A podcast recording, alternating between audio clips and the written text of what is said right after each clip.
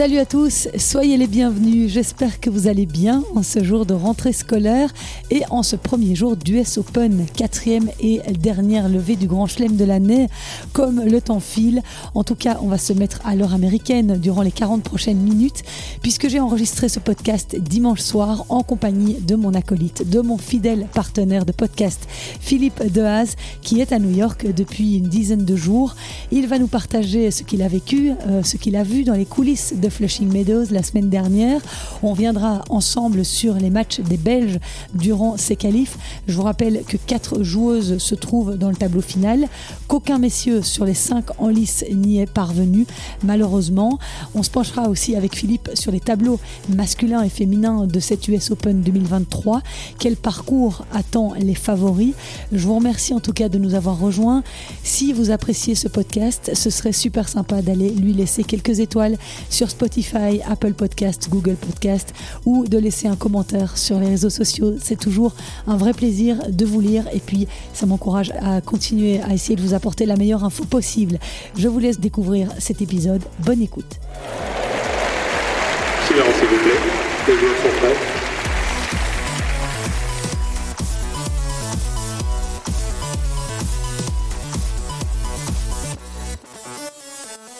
Salut Phil, merci d'être fidèle au rendez-vous pour enregistrer ce podcast depuis New York, même de l'autre côté de l'Atlantique. Tu prends de ton précieux temps. Merci pour tous les auditeurs qui apprécient tellement ta présence à mes côtés dans Je sais tes podcasts.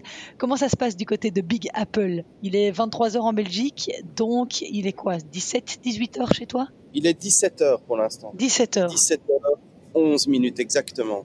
Voilà, ok. 23 heures et tu n'es pas encore au lit. Et je ne suis pas encore au lit parce que je voulais à tout prix enregistrer ce podcast avec toi. Dis-nous un peu comment euh, s'est passée cette, euh, cette semaine de qualif depuis que tu es arrivé. Alors, euh, bah, égoïstement, pour Crete, ça s'est vraiment bien passé. Malheureusement, c'est la seule, parce que pour tous les autres qualifiés, c'était une semaine compliquée. Après, on connaît euh, la difficulté hein, des, des, de Grand Chelem. Donc, euh, s'il y avait beaucoup d'ambiance et beaucoup d'excitation, je dirais, au sein de la délégation belge en début de semaine, euh, on va éplucher un tout petit peu les résultats. En fin de semaine, c'était quand même vraiment moins glorieux, surtout qu'il y en a deux qui sont passés tout, tout proches, tout, tout proches de, de se qualifier. Je pense évidemment à Joris Delors et à, euh, Kimmer. à Kimmer Kopoyans qui, qui perd 7-5 au troisième. Donc ça, c'était quand même vraiment dur pour eux deux. Sinon, oui, c'est l'US Open. Hein. C'est toujours euh, un tournoi euh, fabuleux. Quoi. Euh, Là, sur le dernier jour des qualifs, le samedi, c'était le Kids Day. Euh, enfin, ou Family Day plutôt, il y avait des milliers de personnes, des concerts partout. Enfin, c'est vraiment, euh, c'est les Américains, ils ont quand même pas leur, euh, c'est quand même les, les, les meilleurs pour faire la, pour fêter le sport. Ouais. Et l'ambiance ici, euh, c'est tellement un, un contraste important avec Wimbledon, tu vois, où c'est tout est tellement guindé, tout est tellement protocolaire. Ici, c'est freestyle complet. Euh, c'est vraiment c'est vraiment dingue. C'est vraiment euh, c'est vraiment drôle à voir. Et donc là, tu es sur la terrasse, je ne sais pas très bien t'es où, mais en tout cas, il y a, y a l'Empire State Building euh, derrière toi. Et j'ai cru, tu vois dans Zoom quand on peut mettre des décors, des fake décors là, j'ai cru vraiment que tu m'avais mis une photo d'un- décor. euh, Mais non, en fait, tu es vraiment derrière. C'est quoi C'est l'hôtel où vous êtes ça? Alors nous nous, on, euh, nous, on n'a pas pris d'hôtel, on a loué un petit appartement, un petit Airbnb Ok. dans le Financial District. Donc c'est pas tout à fait dans le centre, mais les conditions financières sont plus intéressantes. Donc euh, voilà, et cette, euh, ce building a un magnifique rooftop, comme on appelle ça ici. Et donc avec une vue, euh, comme tu peux le voir, absolument incroyable de, de la ville. Et effectivement, j'ai l'Empire State Building sur ma gauche et le World Trade Center sur ma droite.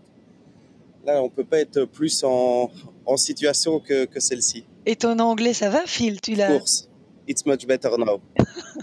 Tu dois prendre l'accent américain, hein, mettre un peu des patates chaudes comme ça au fond de ta gorge. Non, ça va, je progresse. Mais le problème, c'est que je, j'ai commencé à parler en anglais avec euh, Creed pour entretenir mon anglais, mais elle me, dit, elle me demande toujours de parler français parce qu'elle veut améliorer son français.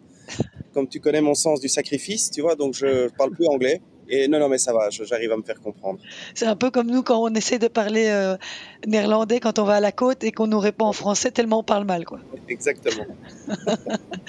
bon, donc pour revenir à ce qui nous concerne, elles étaient quatre hein, à jouer les qualifs chez les femmes de cette US Open. Donc Marie Benoît, Magali Kempen, Janina Wickmeyer et Grete Minen. Deux se retrouvent dans le tableau final. Tu l'as dit, on en parlera juste après. Grete qui est parvenue à gagner ses trois matchs en, en qualif. Janina qui a dû abandonner au troisième tour, euh, blessée au dos, mais qui a été repêchée suite au forfait euh, de Bianca Andrescu et de Paola Badoza. Donc, elle est repêchée lucky loser. D'abord, évidemment, bravo. Après Wimbledon, ta petite protégée est de nouveau dans le tableau final d'un grand chelem. En plus, elle a atteint le top 100 il y a pas longtemps. Ça doit quand même euh, faire du bien, toutes ces, victoires et, ces, succès. Oui, c'est déjà une super année pour elle. Euh, pour rappel, quand même, elle a démarré loin. Hein. Elle était 220 euh, en, novembre euh, de l'année passée. Et elle va terminer l'année probablement entre 70 et 80, peut-être même plus haut. On ne sait jamais comment ça, ça peut se passer. Donc, c'est une super satisfaction. C'est bien sûr de la fierté en tant qu'entraîneur, mais c'est surtout beaucoup de, beaucoup de bonheur par rapport à elle et tous les. Parce que c'est une fille qui travaille énormément, qui fait beaucoup de sacrifices et, vraiment elle récolte le fruit de, les fruits plutôt de, de, son travail acharné. Et ça, c'est super chouette. Puis il reste 4-5 tournois, donc euh, encore peut-être des belles choses à, à faire. Mais disons que c'est le dernier grand chelem de l'année et c'est vraiment le dernier gros événement de l'année. Oui. Bon, il y a la Billie King Cup euh, en Belgique, mais enfin, euh, pas comparable à un grand chelem, évidemment. Donc, tout le monde a envie de briller, tout le monde a envie de bien faire et sortir des qualifs. Comme je le dis à chaque fois, sortir de cette jungle, c'est c'est une sacrée performance qu'elle a réussi à réaliser encore une fois. Donc, euh, quoi qu'il arrive, c'est que du bonheur. Yanina euh, a été repêchée Lucky Loser. Elle, a été, elle était blessée au dos. Est-ce qu'elle a une chance euh, quelconque de pouvoir se présenter sur le terrain Alors hier, hier, elle disait que si elle avait mal demain, elle n'irait pas sur le terrain. Elle s'est fait mal en fait le deuxième tour. elle était très très très tendue, vraiment tendue. Contre Ariette Dart très crispée et elle s'est bloqué le dos pendant ce match-là qu'elle a pu terminer et gagner. Et puis il a eu un jour de récup insuffisant et dès le deuxième jeu contre Vicky, l'américaine, elle s'est bloqué le dos et malheureusement c'était vraiment dur à voir. Hein. Elle n'a pas su terminer, elle a beaucoup pleuré, mais beaucoup d'émotions. Et donc, eh ben, le, quelque part, les petits, les petits anges du tennis euh, sont quand même revenus à la charge et lui permettent, euh, grâce à, je pense, deux ou trois lucky losers de, revenir dans le tableau. En plus, elle a un tour qui est quand même pas mauvais non plus. Elle va jouer Svonareva. Oui, Vera Svonareva, 38 ans, ex numéro 2 mondial, qui revient aussi après avoir donné naissance. C'est pas un mauvais tour si elle est à 100% physiquement. Si elle n'est pas à 100%, ça restera compliqué. Donc il faut croiser les doigts. Aujourd'hui, elle était au soin toute la journée. Elle a tapé 30 minutes juste avec Gérald, euh, histoire d'un peu toucher la balle. Et puis, euh, il faut croiser les doigts pour que ça aille mieux. Gérald Moretti. Hein. Et il y a des gens sur place, des kinés, des ostéos, ou bien euh, vous avez euh, des Belges qui sont là, que vous pouvez partager, ou ça se passe comment? Non, alors ça c'était justement un sujet de discussion entre, euh, entre Yanina et Grete, parce qu'elles s'entendent très bien, et comme tu le sais, elles jouent en double ensemble, elles ont un objectif aussi de faire les Jeux Olympiques ensemble, et donc ce sujet est arrivé à un moment donné sur la table de peut-être partager un kiné. Alors les têtes de série, ceux qui sont forts, ben, voyage évidemment toujours avec un staff médical, enfin un staff médical, en tous les cas au moins un physio ou un préparateur physique qui peut travailler aussi sur, euh, sur toute la prévention. Mais au niveau où se trouve Yanina et Crete, elles engagent un coach. C'est compliqué d'aller engager encore une autre personne parce que tout simplement les coûts sont, les coûts sont trop importants. Donc il y a sur place tout ce qu'il faut. Il y, a des, il y a bien sûr des médecins, il y a moyen de faire des, échographies sur place, etc. Enfin, les premiers soins peuvent être euh, donnés ici. Il y a des kinés, il y a des ostéos, donc il y a tout ce qu'il faut pour, euh, pour pouvoir quand même bien encadrer les, les athlètes blessés. Ouais dans les Belges qui euh, n'ont malheureusement pas été admises dans le tableau final au même titre que Grete et que Yaina, il y a Marie Benoît, 28 ans, 244e mondiale, qui a été battue 4-6, 6-7 par la japonaise Sakatsume, 195e euh, à la WTA. C'est la deuxième fois que Marie a participé au qualif de l'US Open. La première fois, c'était en 2021 et elle avait aussi été sortie au premier tour. Magali Kempen, 228e euh, à la WTA, elle s'est inclinée de justesse, 6-4, 4-6, 4-6, après avoir bien résisté pendant deux heures à la 114e euh, joueuse mondiale, l'espagnole Aliona Bolsova. Est-ce que euh, c'était pas sa première participation au qualif de l'US Open à Magali? Alors l'anecdote, c'est que je me suis retrouvé à côté d'elle dans l'avion pour venir. Et donc quand, quand euh, elle a quitté Bruxelles, elle n'était pas dans le tableau, donc elle était alternate. Donc ça veut dire qu'elle avait une chance de ne pas jouer. Et puis il y a quelqu'un qui s'est retiré dans le tableau des qualifs et donc elle a pu. Euh, c'était la dernière rentrante. Elle est venue parce qu'elle était première alternée et elle a bien fait de le faire parce que voilà, elle a pu, elle a pu rentrer. Et quoi qu'il arrive, elle, prenait une semaine de vacances à New York. Donc effectivement, c'était sa première participation. C'est comme ça que j'ai appris qu'elle n'était jamais venue. Ok. Elle n'est pas passée très loin. Elle a eu quand même beaucoup d'occasions dans ce match, mais elle a une saison compliquée. Hein, Magali, on voit le nombre de matchs où elle perd comme ça 6-4 au troisième, ou chaque fois serré. Toutes les occasions, elle arrive, euh, fait une petite crise de confiance dans les moments importants pour le moment. Et il faudra qu'elle règle ça parce qu'elle a un tennis fantastique. Hein. Franchement, elle, pour moi, elle a tout à fait le potentiel de monter dans les 100 si elle arrive à régler euh, un peu ses petits soucis de confiance. Oui, parce qu'on la connaît pas très bien hein, en Belgique, euh, Magali Kempen. Non, elle a un parcours un peu, euh, un peu différent aussi. elle a toujours été volée sous les radars, alors que dans les catégories jeunes, elle était toujours la meilleure ou parmi les meilleures. Et puis elle a eu du mal à, sur le circuit professionnel à, à sortir pour ces raisons-là, je pense, parce que mentalement, c'est difficile pour elle, euh, mais physiquement, elle est impressionnante. Et puis, elle a des frappes. Euh, franchement, elle a un magnifique, magnifique tennis. Mais on sait que le tennis, euh, il n'y a pas que ça. Hein. C'est un sport mental, le tennis. Donc, ouais, j'espère qu'elle va, elle va régler ses petits, ses petits soucis. C'est tout à fait possible. Et alors, elle aura franchement des, quelques belles années devant elle. Et elle est toujours coachée par Laurence Courtois? Je pense que c'est terminé. D'accord. Laurence n'était pas là et je pense que c'est fini, leur relation. Ok, et tu parlais de l'aspect mental. Qui peut l'aider À ce moment-là, on se tourne vers des gens en Belgique ou euh, on, travaille avec euh, des coachs étrangers? Je suppose qu'elle a dû aborder la question à un moment donné. Alors, j'en ai jamais parlé avec elle, mais il y, a, énormément de compétences en Belgique, hein, honnêtement, euh, que ce soit tennistique, psychologique. Et, et, au niveau médical aussi, on est, on est armé pour répondre à ce type de, de demande. Il faut trouver une personne de confiance avec qui elle se sent bien. C'est un vrai sujet, hein, la préparation mentale chez le joueur de tennis. Alors, est-ce que ça doit être l'entraîneur qui passe plus de temps avec le joueur, qui doit se charger d'amener des outils pendant les entraînements et pendant les matchs, ou c'est quelqu'un qui doit faire venir de l'extérieur? Moi, personnellement, je, je, suis intimement convaincu que c'est sur le terrain que ça se passe, qu'il faut pendant les entraînements amener à, à faire un, ce que moi j'appelle des entraînements situationnels global. Ça veut dire que dans chaque situation, on travaille le physique, on travaille le mental, on travaille la tactique et on travaille la technique, et de ne pas isoler les différents éléments pour ne pas se retrouver, par exemple, dans une situation, imaginons où, euh, bien voilà, elle perd le match pour des raisons euh, de stress ou de surplus d'émotions ou, ou que sais-je, eh bien qu'elle rentre en Belgique et qu'elle en parle deux semaines après avec un préparateur mental, on est hors contexte, on est hors situation, on est loin de l'événement. Et je pense que l'impact est, l'impact est pour moi moins, moins important. Enfin, c'est ma façon de voir les choses. Hein. Peut-être je me trompe, évidemment. Voilà, chacun y va. Je sais qu'il y a quelqu'un qui était là pour Marie Benoît, une dame qui travaille avec elle. Bon, voilà, chacun essaie de, de s'en sortir comme il peut. ce maudit volet mental qui revêt tellement d'importance, surtout euh, au plus il y a de l'enjeu, comme c'est le cas en Grand Chelem. Oui, parce qu'il faut toujours travailler l'enjeu. Euh, le tennis, c'est toujours une, question d'enjeu. Et souvent, on, a des, séances d'entraînement où on fait des, gammes, où on répète des choses, mais on oublie l'enjeu. Euh, on ne travaille pas la frustration, on ne travaille pas le, le, contexte du match, en fait. Et donc, moi, je pense que ça, c'est une erreur. Et il faut arriver dans les entraînements à venir mettre d'une façon ou d'une autre de l'enjeu et travailler cet aspect-là, parce que c'est de ça qu'il s'agit ici. Euh, est au troisième tour, elle fait son plus mauvais match, même si on, on travaille à fond dessus, etc. Mais, mais, émotionnellement, dans le deuxième set, elle est quand même rattrapée par l'enjeu. Et l'enjeu, il est, il est important. Hein. il y a beaucoup de, il y a beaucoup d'argent à gagner quand même. Il y a beaucoup de points. Et donc. Euh... Oui, parce qu'elle est dans le deuxième set. Elle, enfin, elle perd le deuxième set euh, contre une joueuse euh, modestement classée hein, par rapport à elle et qui est invitée par les organisateurs, donc où elle doit être euh, au-dessus. Et là, elle se crispe un peu, c'est ça? Oui, oui, oui, complètement. Elle se crispe, elle se tend, elle s'énerve. Euh, elle discute le plan tactique alors qu'il était bon. Euh, elle, remet tout en question. Mais, mais ça, c'est ce que j'appelle les turbulences. Heureusement, n'ont pas duré trop longtemps. donc, elle a perdu le deuxième et c'est pas grave du tout.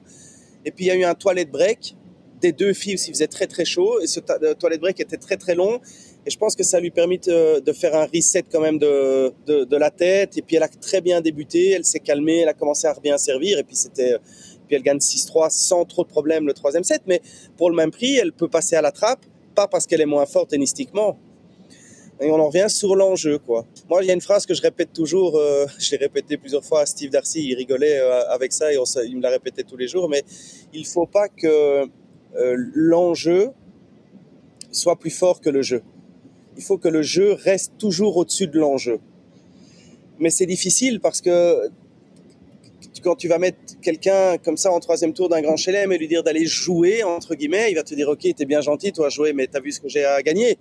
Et donc, bah oui, ben, je comprends, mais, mais quand bien même, si le jeu reste plus important que l'enjeu, on arrive à rester dans le, dans le processus, en fait. Ouais.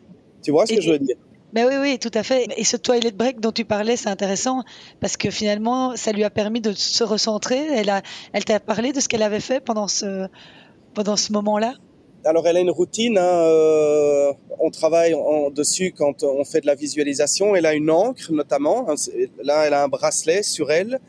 Et donc, c'est de l'ancrage, en fait. C'est revenir ici et maintenant par la respiration, parce qu'elle associe cet objet à de la confiance, euh, du calme. euh, et donc, reprendre conscience de sa respiration, revenir ici et maintenant, utiliser l'objet qu'elle a qui lui permet de revenir dans l'instant présent. Et je pense que ça a permis de, la, ca- de se calmer un tout petit peu et de repartir sur des bonnes bases. Et donc, Grete se qualifie. C'est la quatrième fois hein, qu'elle se qualifie pour euh, ce tournoi du Grand Chelem, non Pour l'US Open? Ça doit être ça, oui. C'est toi la reine des statistiques, Christelle. Je vais pas discuter avec toi. Et, et, et elle s'offre un match, mais alors elle s'offre un match de gala au premier tour, puisqu'elle va avoir l'immense privilège de jouer Venus Williams, 43 ans, invitée par les organisateurs en raison évidemment de sa brillante carrière, sept titres du Grand Chelem, dont deux remportés à New York en 2000 et en 2001.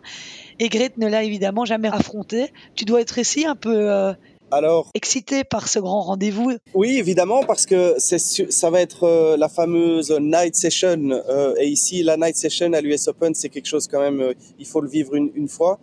Il faut savoir que le Arthur Ashe, c'est le plus grand stade au monde. Il y a 25 000 personnes avec des Américains pas très disciplinés qui viennent faire la fête et qui vont venir soutenir Vénus, Vénus dans un match qui pourrait euh, être son dernier puisque elle arrêtera après. euh, donc j'espère que Krejt rentrera dans l'histoire en disant que c'est la c'est la joueuse qui a euh, qui a mis un terme à la carrière de, de Vénus. On verra bien.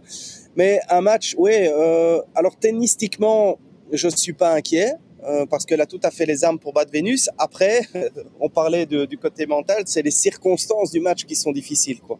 ça elle n'a pas l'habitude. Hein. Non, non. Et circonstances, et je dirais même plus le contexte, parce qu'il y a, y a le stade et, il y a la légende en face. Donc, pour moi, ça va c'est plus cette question-là. Comment, euh, comment elle va arriver quand elle va monter, parce que ça va faire du bruit, hein, quand euh, Vénus va rentrer sur le terrain, il va y avoir 20 000 personnes qui vont l'acclamer. Alors, moi, je dois faire le travail avec Riet et lui expliquer que c'est pas 20 000 personnes qui sont contre elle, mais c'est 20 000 personnes qui sont avec l'autre, qu'elle fait partie du show aussi. Donc il, y a- il va falloir travailler un peu sur ça et j'espère qu'elle va tenir le coup. j'espère qu'elle va tenir le coup, on verra bien. Mais ça va être génial. Quoi qu'il arrive, elle m'a dit en rentrant ici, en arrivant, elle m'a dit j'ai vraiment un, un- un désir absolu de, de pouvoir un jour jouer sur ce terrain. Elle a dit ça avant que les qualifs commencent. Et là, regarde le cadeau que, que le jeu lui fait, c'est pas beau. Ouais, ouais. C'est magnifique. Donc euh, elle est. Elle était petite fille quand, quand Vénus jouait. J'imagine qu'elle a pu la, la voir euh, évoluer à son meilleur niveau. Oui, et puis il y a le film aussi, hein, tu vois. euh, King Richard. qui, qui, qui, qui est sorti il y a pas trop longtemps. Je sais qu'elle l'a vu euh, aussi. Ben oui, et puis Vénus et Serena, voilà, elles ont fait l'histoire du jeu. C'est c'est deux légendes. et donc, pouvoir la jouer, c'est fantastique. Pouvoir la jouer là, dans ce contexte ici à l'US Open, c'est juste, c'est juste incroyable. Et toi, en tant que coach aussi. Oui, évi- évidemment, évidemment, évidemment, de pouvoir euh, ouais, coacher. euh, J'avais pu coacher euh, Daria Kazatkina à Wimbledon pour son quart euh, sur le cours central et, et ces terrains-là, ils sont toujours, euh, ils sont toujours Ouais. particuliers. Faire partie du spectacle, c'est un, beau cadeau, hein, c'est chouette. Bon, alors, c'est le moment de sortir ton t-shirt Your Tennis School Ah oui, mais j'en ai pas. et ta casquette Je sais tes podcasts. Oui, mais j'ai rien en fait. Je me suis fait engueuler par Sébastien Leclou parce que j'ai pas, j'ai rien, j'ai rien. Quoi, tu n'as pas pris avec toi la magnifique casquette que je t'ai offerte il y a un mois C'est pas bien. Oh là là là là, c'est pas possible. Non, c'est pas possible. Bon, Mais écoute. euh, Un peu trop petite aussi. Mais je- j'ai pas osé te le dire. Ah, elle est trop petite. Un tout petit peu. J'ai une grosse tête, hein, tu le sais. Je- Mais pour en- encore un petit mot sur Vénus, je sais pas si tu as regardé un peu euh, les résultats qu'elle a fait. Elle joue encore extrêmement bien au tennis. Hein. Ah bah oui. Là, elle a battu il y a quelques semaines, elle bat quand même Kudermetova, qui est 16 au monde. La semaine dernière, elle joue la joueuse de Wim Fissette, Zeng, qui est 20 au monde. Elle mène 6-1, 2-0. Et finalement, physiquement, et c'est là-dessus qu'il va falloir compter, elle, elle, elle tient pas le coup. Elle perd euh, à, Birmingham 6-3 au troisième contre Ostapenko. Pour rappel, euh, Ostapenko, elle est 15 au monde. Donc, euh, elle a pas joué peu, elle a joué peu de matchs, mais euh, mais elle est là. J'ai encore vu s'entraîner. Euh, Franchement, ça sort bien. Il- faudrait espérer que Creed arrive à, à- à la faire jouer, à la faire travailler et, et que le match dure longtemps. Et là, elle aura vraiment une bonne chance. Ouais, ça va être ça le, La clé, le, le- le mot d'ordre. enfin une des clés. Il n'y a pas que ça, mais ce serait un trousseau de clés. Mais euh, Bon, bah écoute, ça sera chouette en tout cas. Je, je me lèverai. Je ne sais pas à quelle heure elle joue. Euh, bah mais non, c'est night session, donc ça veut dire que ce sera, euh, oui, pleine nuit. ouais, une heure du matin pour toi. Oh, ça va, ça. On va prendre un petit Red Bull et c'est parti, quoi. Pour ce qui est des deux autres Belges, euh, ben, on va aussi euh, connaître euh, l'histoire avec Marina qui joue son dernier US Open. Marina qui va jouer contre Arina Sabalenka, vainqueur de l'Australian Open en janvier. C'est quand même fou hein, le hasard parce que Marina pour son dernier match qui joue une joueuse bélarusse. Je sais pas si on peut dire que c'est symbolique, significatif, mais en tout cas, qu'est-ce que tu penses de ce, de ce tirage Bah, il y a beaucoup de symboles dans ce, euh, parce que je- on a pas mal parlé ici et puis euh, dans un premier temps, elle était un peu un peu tente parce que Marina déteste les grands terrains et euh, elle, déteste le monde. Donc Marina, elle était un peu, un peu.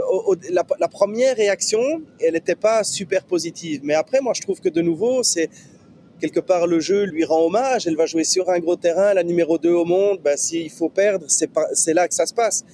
Euh, si c'est pour se retrouver sur le terrain 17 contre euh, Ouais. Euh, tu vois, devant euh, trois pelés et six tondus, ben, il, il se passera rien, quoi. Donc, au moins, elle va pouvoir, si elle sort, sortir par la grande porte. Donc ça, c'est bien. Après, elle a décidé de ne pas serrer la main de son adversaire et ça, c'est annoncé avant, pendant l'échauffement, avant que le match commence, pour les raisons qu'on connaît. Voilà. Même, si Euh, c'est son dernier match et qu'elle aura peut-être de l'émotion et que euh, humainement, euh, peut-être que Sabalenka aura envie de la congratuler ou de l'aider, elle, elle n'aura pas envie d'accepter ça, quoi. Écoute, je vais reprendre ces mots. Elle m'a dit si je fais ça, j'aurai le sentiment de cracher au visage des Ukrainiens. Voilà exactement les mots qu'elle a utilisés, qui sont des mots forts. Donc, il y aura des émotions, mais elle n'aura certainement pas envie de, la partage- de les partager avec Sabalenka, qui a mis, pour, d'après Marina, de nouveau, ce sont ces mots, un peu trop de temps avant de se positionner par rapport à ce conflit.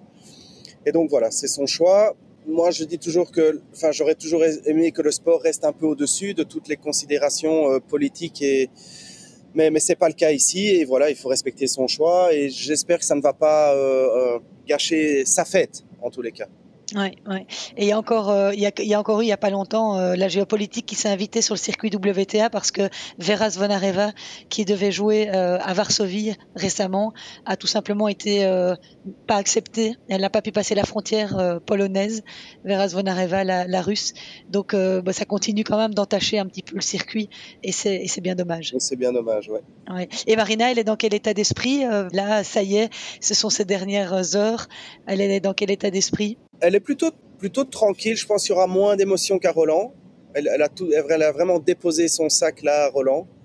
Ici, elle va jouer son match et puis euh, de nouveau, euh, j'espère qu'elle sera pas trop tendue. Il y aurait pas de quoi puisqu'il y a plus rien pour elle derrière, donc euh, mais elle serait quand même capable d'arriver super tendue, connaissant la connaissant la jeune femme.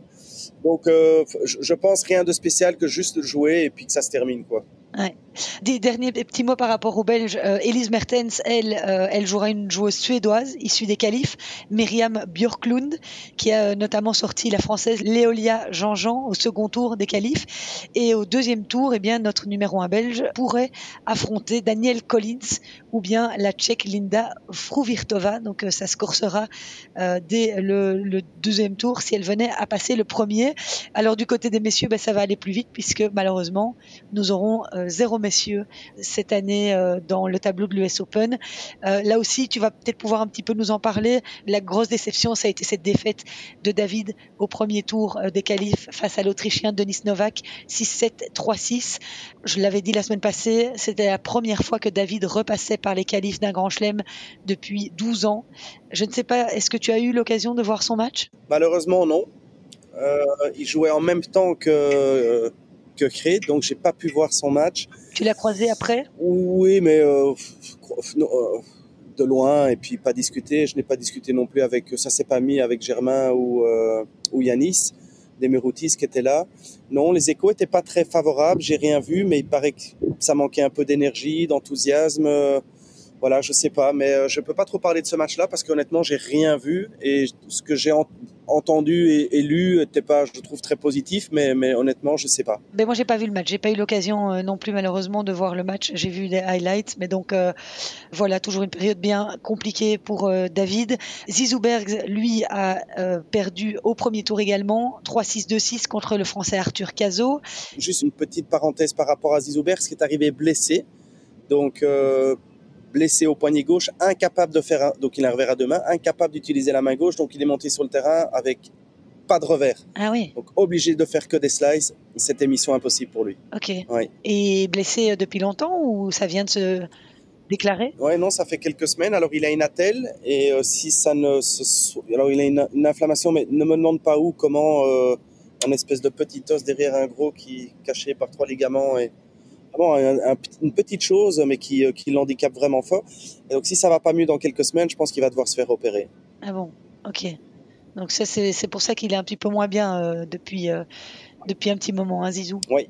Ouais, ok. Alors Gauthier Auclin, lui, c'était sa première participation au Calife. Il avait réussi à rejoindre le deuxième tour en écartant l'Argentin Marco Trungeliti, 6-3-6-4. Malheureusement, il a perdu au deuxième tour face au Japonais Sho Shimabukuro, tu m'excuseras, je ne maîtrise pas bien le japonais. Euh, et puis alors on a, on en a deux, tu l'as dit tout à l'heure, qui auraient tellement, tellement mérité d'y arriver et qui ont touché le tableau final du bout des doigts, c'est Kimmer Koppejans et Joris Delors. Kimmer Koppejans a perdu au troisième tour, 1-6, 6-1, 5-7 face au Français Titouan Droguet, qui s'est qualifié pour la première fois de sa carrière pour le tableau final d'un grand chelem.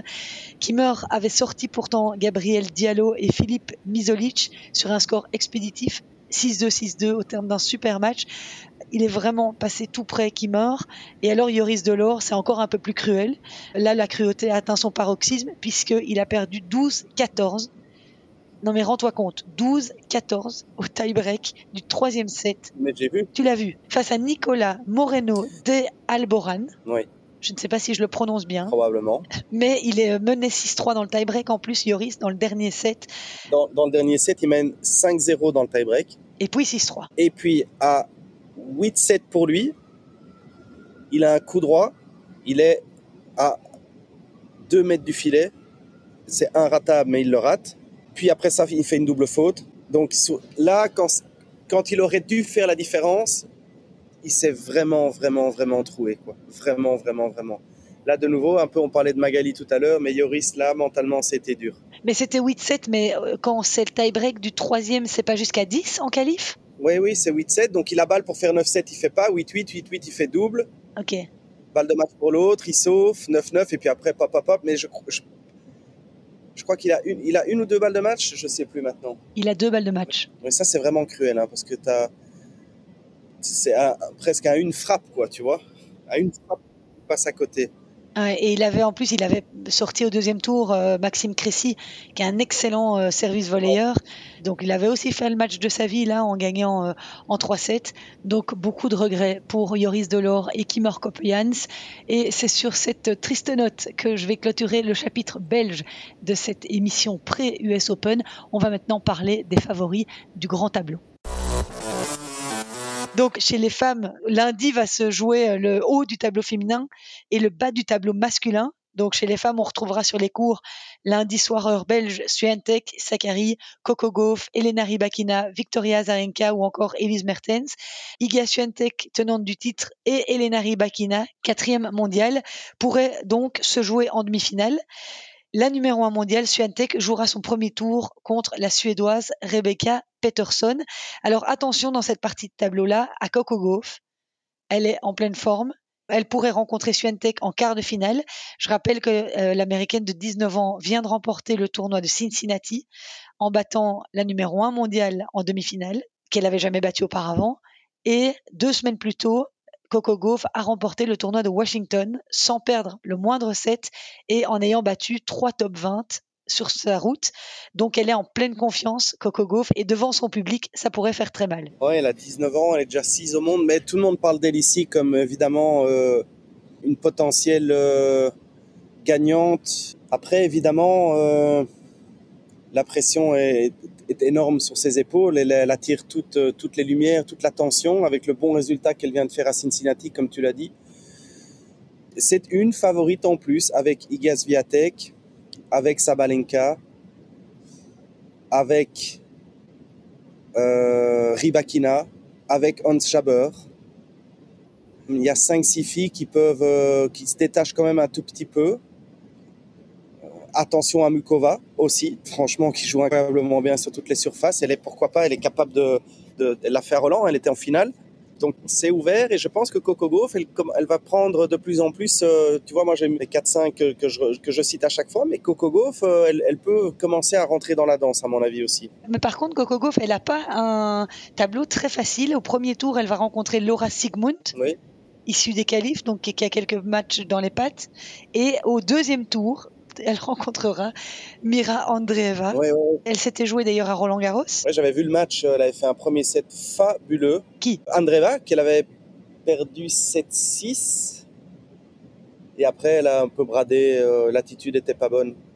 Mais je la trouvais meilleure que Coco Gauff. Sur terre, en tous les cas, Andreeva, je la trouvais meilleure que Gauff. Franchement, elle perd le set parce qu'elle fait pas, elle fait, elle fait quelques bêtises et quelques, quelques fautes d'inattention et un peu de déconcentration. Mais tennistiquement, moi, je l'ai trouvée plus forte euh, que Coco Gauff. Oui. Tu l'avais dit à l'époque, hein, je rappelle Andreeva, ce jeune phénomène de précocité euh, russe de ouais. 16 ans qui s'entraîne à l'académie euh, de Jean-René Lénard, donc à Nice, euh, où l'on se rendra euh, quand Philly sera rentré de New York avec 3-4 kilos en plus d'avoir mangé des frites et des hamburgers lors des night sessions. Un fil. tu connais ma rigueur. Hein. Là, en tout cas, tu as encore la ligne, donc euh, ça va. Je ne suis pas inquiète, ah. ça, ça, devrait aller. Alors, il y a un match qu'on devra suivre dans ce tableau, dans ce haut tableau, c'est Haddad Maya contre Sloane Stephens ancienne vainqueur euh, de l'US Open. Ça, c'est un des, un des premiers ouais. tours que j'ai épinglé parce que ça risque d'être beau. Et puis, euh, il y a Caroline Wozniacki qui est de retour aussi. Euh, elle est peut-être un peu juste. Elle est un peu juste. Euh, elle est très, très mince, très fit, affûtée, mais euh, tout le monde tout le monde s'accorde à dire que tennistiquement, ça ne sort pas comme avant. Ah oui? pas la balle, ouais, ouais, ouais. Ça ne, ça sort pas très fort. C'est un peu poussif. Euh, donc on va voir, on va voir ce que ça va donner. Pas un tour facile, mais euh, tennistiquement, elle n'a pas, elle n'est pas encore à son meilleur niveau, ça c'est sûr.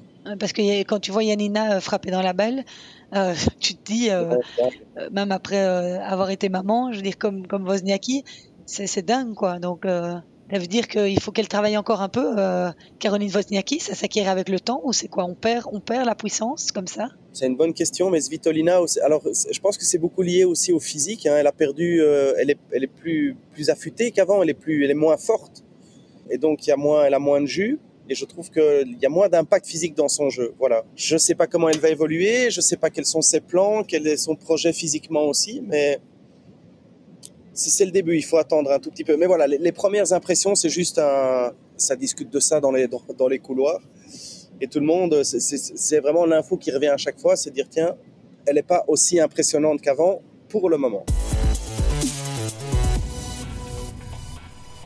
Et dans le bas de ce tableau féminin, ben on, retrouvera Marketa Vondrousova, un récent vainqueur de Wimbledon, Hans Jaber aussi, Jessica Pegula, Madison Keys, ou encore, on en a parlé, Arina Sabalenka, qui pourrait retrouver en demi-finale Jessica Pegula. Pegula, qui euh, troisième mondial, est aussi hein, euh, en pleine forme pour le moment. Elle a fait demi-finale à Washington, elle a gagné Montréal, je pense qu'on peut la mettre dans le, dans le pot. Oui, bien sûr, on peut la mettre dans le pot. Ouais. Ouais. Au premier tour, elle jouera l'italienne Camilla Giorgi, ouais. qui peut être un tour piège. Pas pour Pegula. Non. Je pense pas, parce que Giorgi, elle peut, elle a des frappes fantastiques, elle peut avoir des, des fulgurances complètement dingues, mais, mais Pegula, elle est, elle est tellement solide du fond. elle bouge tellement bien physiquement que je pense que ça ne devrait pas poser trop de problèmes pour elle. Elle va la faire exploser. Elle va la faire rater avant, elle va la faire travailler. Et, Georgie, euh, elle peut peut-être prendre un set, hein, mais euh, je la vois pas battre Pegula. Et Great Minen, Wickmeyer, Marina Zanevska sont tous les trois dans cette basse partie de tableau. Et chez les hommes, eh bien, euh, évidemment, Novak Djokovic, Carlos Alcaraz. Ça y est, hein, la rivalité est née. J'ai l'impression, on a tous envie, on rêve de revoir une finale. Christelle, est-ce que tu as vu la finale? Oui. Est-ce que tu as vu la finale de Cincinnati? J'ai vu jusqu'au bout de la nuit. Alors non, en fait, j'ai été me coucher à 5-2, non, à 4-2 dans le deuxième set euh, pour Alcaraz en me disant, oh tiens, je crois qu'il va terminer le job. Et puis, j'arrivais pas à dormir, donc j'ai rallumé à un moment donné et j'ai vu la fin du troisième set, les 5-6 derniers jeux.